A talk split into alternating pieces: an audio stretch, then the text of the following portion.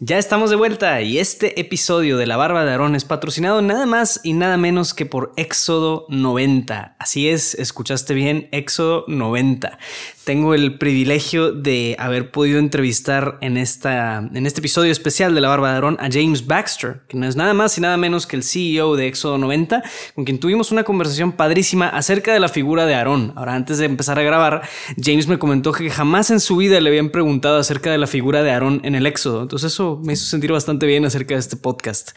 Y bueno, te debo avisar que la entrevista está en inglés. Lamentablemente James pues no habla español, y ojalá pudiéramos tener alguna especie de subtitulaje aquí para ustedes, pero lo siento mucho, no será el caso. Entonces, les dejo aquí la entrevista con James Baxter, en donde platicamos acerca de la hombría, de la fraternidad, de las relaciones, la importancia de tener un programa de avance y cómo el éxodo nos va mostrando la narrativa de la historia de hombría de cada uno de nosotros y es una historia preciosa y valiosísima que podemos cada uno de nosotros encontrar y apreciar. Esos son algunos de los highlights del episodio. Entonces los dejo para que escuchen esta entrevista de la Barba de Aarón, pero como quieran no olviden de buscar ahí aquí en los show notes, pero también en la página de Éxodo 90, em, cómo te puedes involucrar y cómo puedes entrar a participar de este reto de 90 días que empieza la próxima semana, el 17 de enero. Así que no te lo pierdas, por favor, por favor, por favor, métete en este momento al link de la página de Éxodo 90 y conoce un poco más de qué es este súper, súper reto que inspiró en muchas maneras todo lo que hacemos aquí en la barba de Aarón. Entonces, bueno, ahora sí, sin más preámbulo, los dejo para que escuchen la entrevista con James Baxter. Bienvenido a la barba de Aarón. Mi nombre es Luis Diego Carranza y en este podcast estamos buscando redescubrir la hombría y la masculinidad a través de lo que la Biblia tiene que decirnos acerca de ambos temas. Así que prepárate un trago o caliéntate un café y siente cómo el aceite baja por tu barba. Esto es la barba de Aarón. James Baxter, welcome to the show. Luis, it's a joy. Thanks for this opportunity. Thank you so much. It's a privilege to have you here. And now, well, let's just jump right into it. I guess that you're we're going to talk about what you do and who you are as as we go through the conversation. But but yeah, so a lot of the work that you do revolves around the story of Exodus. You know, your company is named Exodus 90. so uh, and here in the podcast, we love um, meditating, I guess, on the figure of Aaron, you know, Moses' brother who is uh, an interesting, uh, it takes an interesting part in the whole story and narrative of the Exodus. So I'd like to hear your thoughts as a man, but also as a theologian and a philosopher. Uh, what are your thoughts on his main setbacks and virtues? Like, what's the role that Aaron plays in the story? I'm not interested in the, you know, biblical scholar kind of response, but in the, I don't know, the things that you can you can point to us as who this guy is as a man, you know? Yeah, I, at a at a so first off, love being here, Luis. Thanks so much. The, I mean, the intro music's just bopping. You got you're you're you're crushing it. It's super exciting. awesome, awesome Thanks. brand and everything. Uh, oh, yeah, you. I would say taking a step back, the whole story to me is just such a moving metaphor. I think for men, and I'm talking about the whole book of Exodus. I think today, which is I, I think part of what's attracted so many in such a short period of time to it. Um, Aaron. So, so in my seven years of doing this, no, no one has asked me my thoughts on Aaron before. So, Uh, let's just see what you get today. First thing, yes, you know, Aaron has always been close to me in my reading of the story because uh, my best friend um, is named Aaron. Wow. Uh, in so many ways, like I found my life kind of uh, stuck in this story before, right. and like I've needed his support and help throughout it. And uh, so I've, I've, i must confess that I've thought a lot more about Moses than I have. But just the fact that you know my close friendship with him kind of kind of says something. I think. I think you know a big part of our work at Exodus is fraternity and building brotherhoods and hopefully bringing men out of isolation, isolation, uh, uh, you know, out of kind of lives that are you know trapped and and lonely, and into light you know, not necessarily not into perfection. I mean, all of us struggle, all of us fall off the path, but into brotherhood. And when I look at Moses' prayer to the Lord at the beginning, which I've sympathized with so many times over the last couple years, I'm just so struck by how God answers that with a brother. And mm-hmm. God answers that prayer, that that prayer for a mouthpiece, a mouthpiece with mm-hmm. a friend. And um, there's just something so beautiful. So when, when I think of Aaron, I, I think of friendship, I think of brotherhood, um, and you know the the relationship that they had, which obviously had ups and downs, I, I can't even imagine how down it is as as as Moses comes off the mount. Um, you know, is there's just something so powerful. I, I think in that that's important for men to remember. Like this Christian life is impossible without brothers. Um, exactly. So. Awesome. Yeah, th- yeah, yeah, yeah. That's good because I think yeah. Since that, as I was reviewing the Exodus story today, like I, I encountered that passage when you know Moses feels so impotent on, on the on, on the whole mission, and the Lord sends Aaron. And also, like in all of this, Aaron's just there in the narrative. Like he doesn't really, is he's not a guy who usually takes initiatives. So he just follows along. And whenever he does take initiatives, things don't go out the right way. Um, you know, specifically uh, speaking of the golden calf issue, you know. But in this idea of responding and forming part of something that wasn't his own initiative, I think being being the second one there, I think that has a that has to do with rediscovering masculinity as well. Because sometimes we think we need to make our own path and sometimes it's a lot more of discovering what someone else has done you know go back to the old ways and old traditions to rediscover how that brings a sense today. It's maybe not something that you invented but it's something that you're being you're being invited to become part of. I don't know if that makes any sense.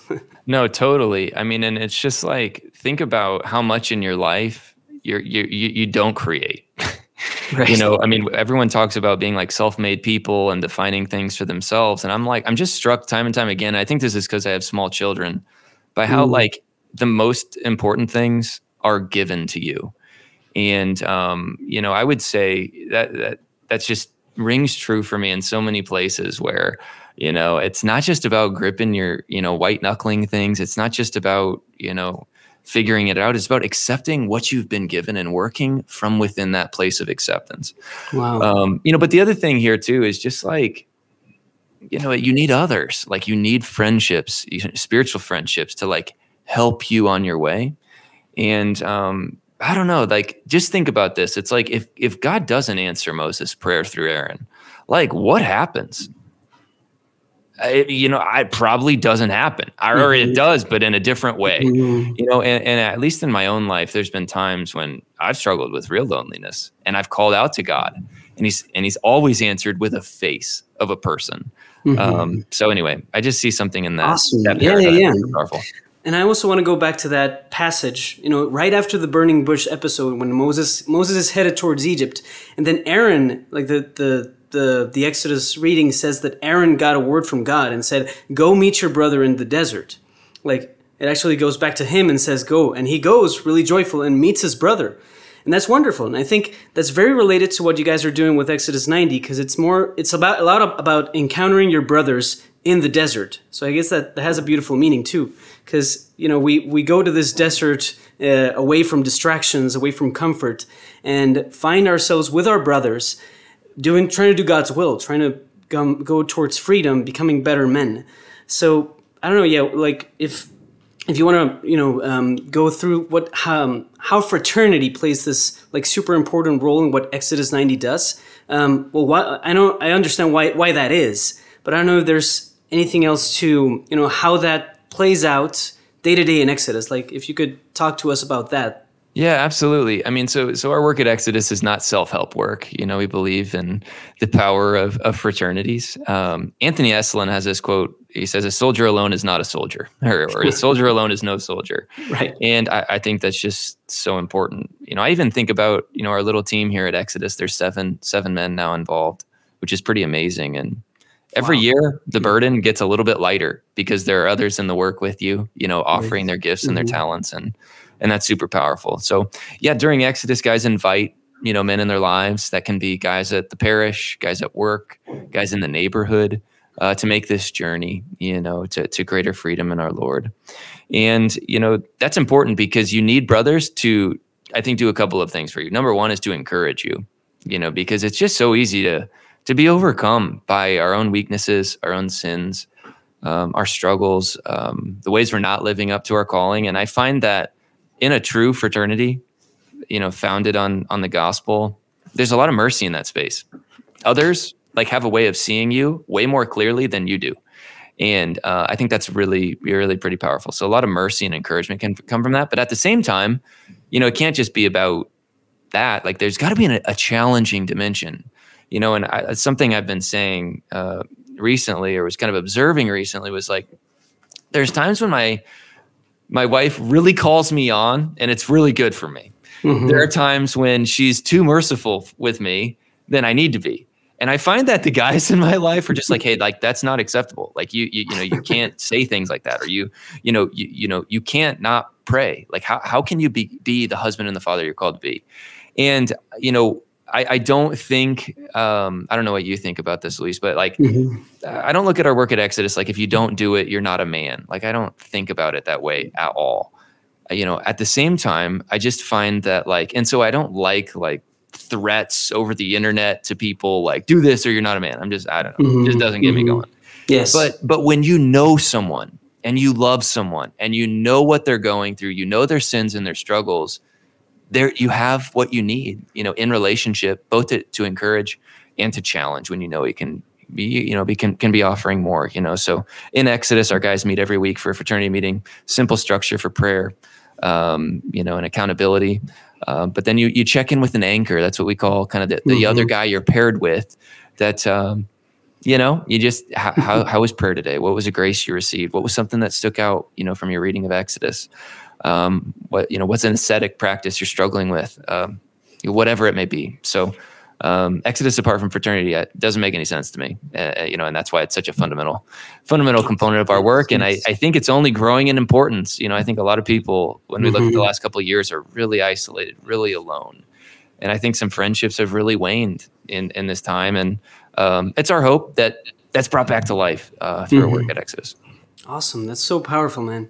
I think, um, yeah, from what you were saying, the there's there's no notion of actually being able to come to the fulfillment of what who we are as men without other men. You know, it's not much about doing all these different things and you know reaching certain standards of manhood. Um, more of it's more of the the journey of discovering who you are, and who you are is directly related to the identity the Lord has given you as as a man. So I don't know. It's it's wonderful that it's also related to the mission of what you're supposed to do. Like you're supposed to do it.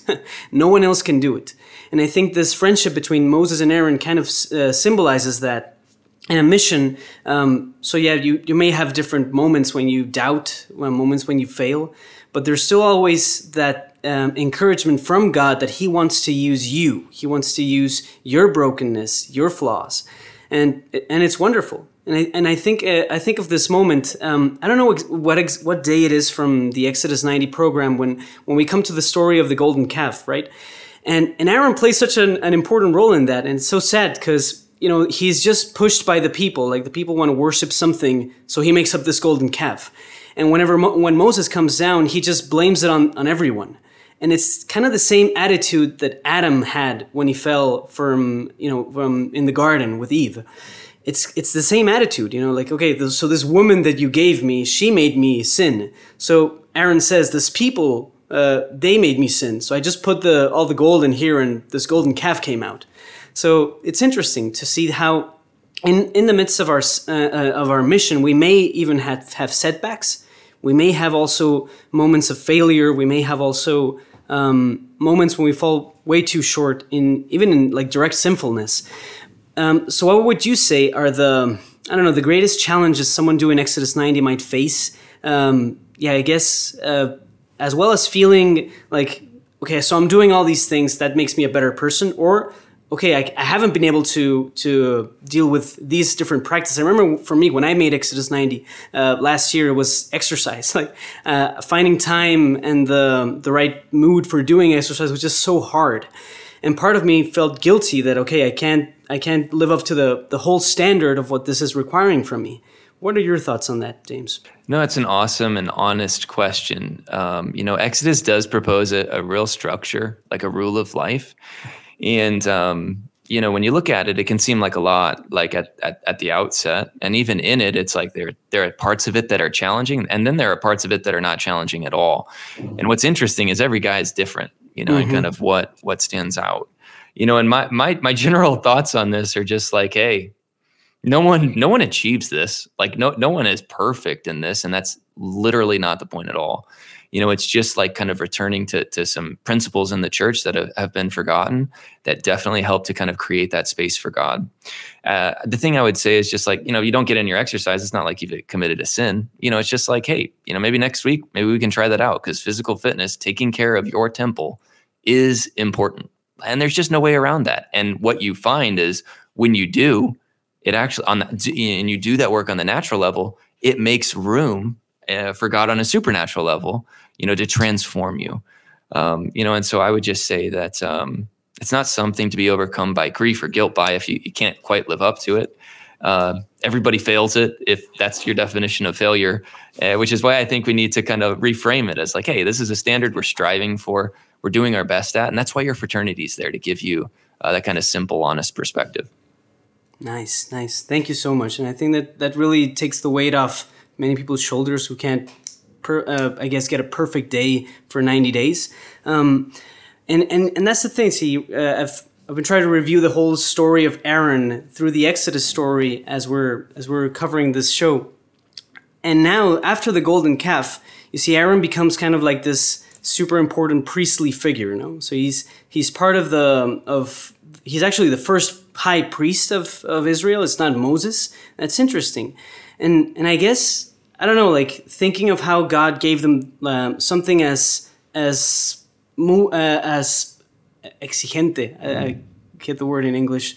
Um, yeah, as demanding, as demanding as the law, and Aaron's put right in front of there. Like it's interesting because he again he's not the main figure of things. He's not supposed to be the the the one who gets the word directly of the word from God, but he's the one that's supposed to bring the sacrifice to the Lord yeah, think, it, it is so uh, interesting, right? Because uh, you know, like let's be real, a lot of people die like you know after this event, um, and you know, Aaron is spared through Moses's prayer, mm-hmm. basically, and mm-hmm. then he's given this high priestly task. Yes. Okay, so like, what what is that an image of? Well, number one, the first thing I can th- can't help but think of is just priests today. Priests are you know chosen among men, like with a special task um, that all of them, when they're honest with themselves, know that they're not worthy of. And a priest that's grounded on any kind of truth will be the first to tell you that. All of my priest friends would would say that, you know. But without them, like we wouldn't have access to like fundamental mysteries of the faith. Um, mm-hmm. You know, and, and it's almost like the whole vocation is grounded on on on that kind of humility, or it should be. Um, that I think really bears the most fruit as well you know? And i I, w- I would say as well the one of the other things about aaron that i i reflect on a lot is how maybe all of us are more like aaron than we are like moses mm-hmm. um, because like it's jesus christ who's accomplished the redemption of the world. Like it's we who are who participate in his saving actions you know when we're called you know when we're living into who we're called to be you know uh, as his people and you know i, I think that kind of takes some of the weight off too. Mm-hmm, it's like mm-hmm. you know eh, i think about this regularly. It's just like lord i have no idea how this is going to work. You know i have no idea how many why so many people are doing this. I can't even believe this. And it's so but it's so important for me like all i got to do is just like hold up the lord's hand you know? All i got to do you know is meet him in the desert. Just look at mm-hmm. him and let him save let him move and um, I think there's a consolation in that. Uh, uh, you know that that that it's Christ who's who's accomplished everything for us. We we fortunately, as sons of of the Father through our baptism, are just called to represent that and invite others into that same same saving mystery. Wow. That's that's wonderful, and I think we can get a lot from analyzing and um, meditating on the figure of Aaron, as we've seen, like the friend who's there to help his brother do his mission, now Aaron, the, the priest, who is also a representative, and he brings the sacrifice and the offering and part, partakes in all this, um, in this, uh, yeah, this very important part of the, the life of the people of God. And Aaron, the sidekick, you know, he's he's not the main character, and I like that the the whole idea of sidekicks was actually the the first 10 episodes of the show was just analyzing the different sidekicks in the whole Bible, you know. So we had Peter, we had Barnabas, uh, who's, you know, they're, they're, they're guys that are, were just there, you know. Paul, Paul, like, it's Paul and Silas, right? So Silas, who was this guy? Like, what did he do? And all these different sidekicks have this thing in common that they don't mind being part of something greater. And I guess, um, yeah, if, if there would be like I guess, an idea to to um, to wrap this whole thing up uh, is realizing how as men we can partake in something greater than ourselves that doesn't necessarily have to be our own initiative. And it's obviously not. We we're sidekicks in the story of salvation right? We're sidekicks in god's own story of saving the world and humanity. And we can partake in that great work.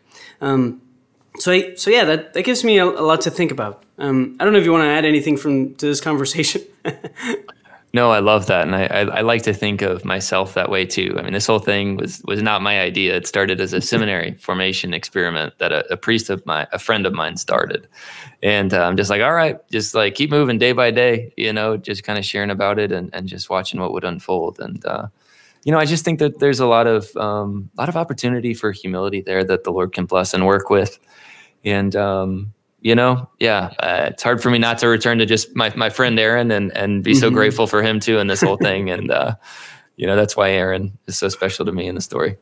Wow. And yeah, just, I guess a, a, a question I'd have was, um, as you see that this thing is growing and getting larger and larger and impacting the lives of men all around the world, like, how do you embrace decisions that are as big as that? You know, like something that can take this thing sideways and can go down? Or like how do you embrace um, questions and confusion that you may get sometimes? I don't know. Because i guess a lot of us often struggle with that right? Like we, we we know what god's plan is but sometimes when the decisions are up to us we're not sure how to how to uh, move things you know?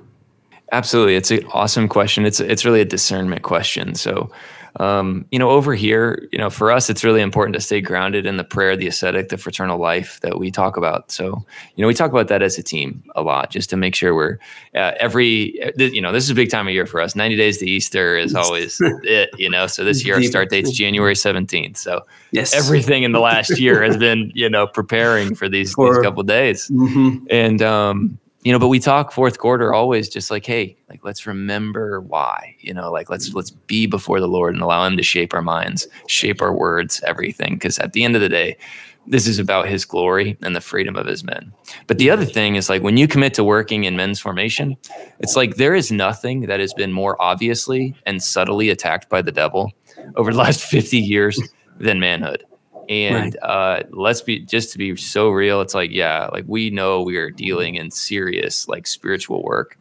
And so sometimes, you know, that's why like living in the light, being accountable is so important, you know, asking for help. Um, you know, when we're making decisions, the other thing, you know, I, I, I regularly just take it to our, our leadership team, take it to people outside of me. Um, you know, working at here, it's like every day I'm faced with new obstacles that I've never been through before you know, and I'm, I'm learning every single day.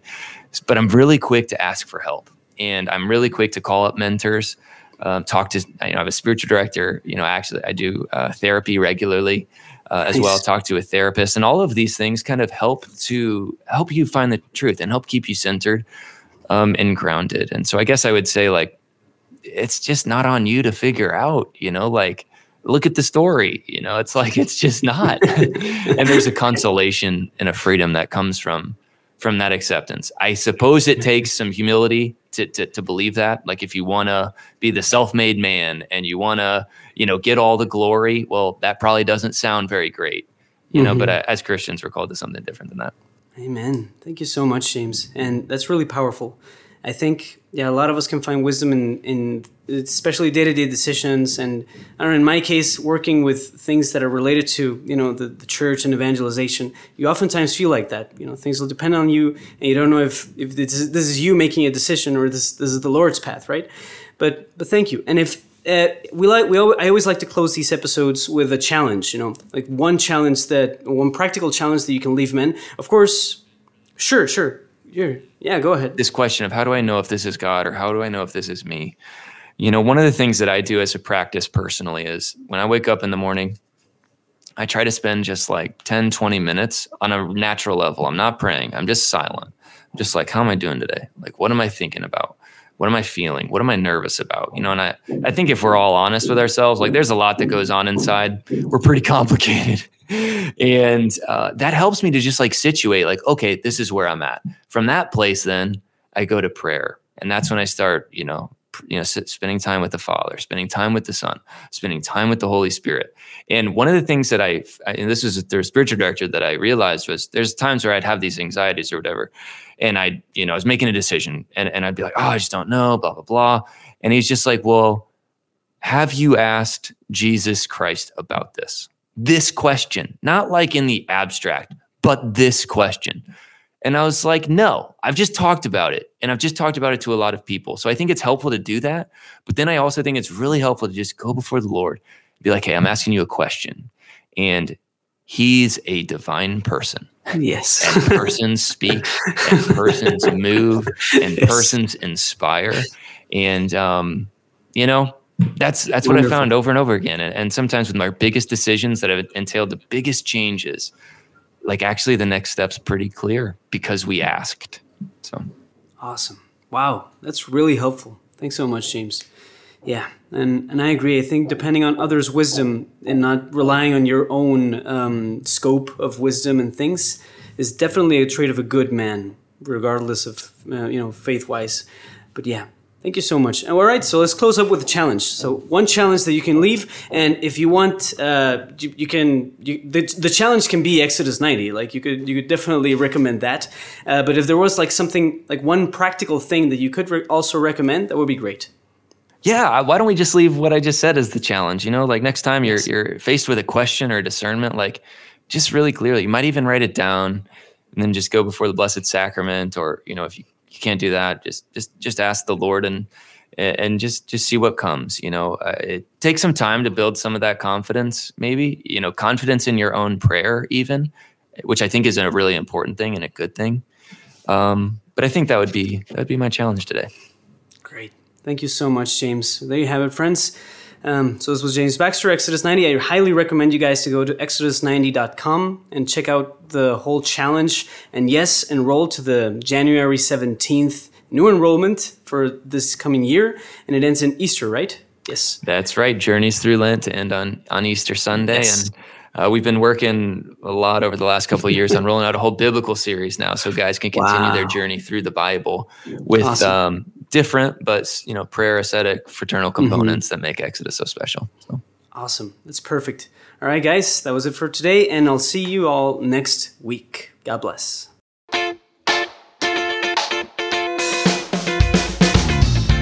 No te pierdas ningún episodio de La Barba de Aarón. Suscríbete a nuestro newsletter semanal en barba.jdn.app diagonal barba y recibirás un correo cada vez que se lance un nuevo episodio. Eso es barba.jdn.app diagonal barba. Puedes encontrarme en Instagram y seguirme como el podcast barbudo, pero por favor, por favor, por favor, te invito a que me escribas y me digas qué te está pareciendo todo esto, si te gustan o no te gustan los episodios, tienes alguna recomendación, etc. Puedes escribirme a luisdiego.juandiegonetwork.com o mandarme mensaje directo por Instagram. Si quieres echarme una mano extra, por favor apóyame dando un review de 5 estrellas en Apple y suscribiéndote en tu plataforma favorita de podcasts. Bueno, nos vemos la próxima semana. Dios te bendiga.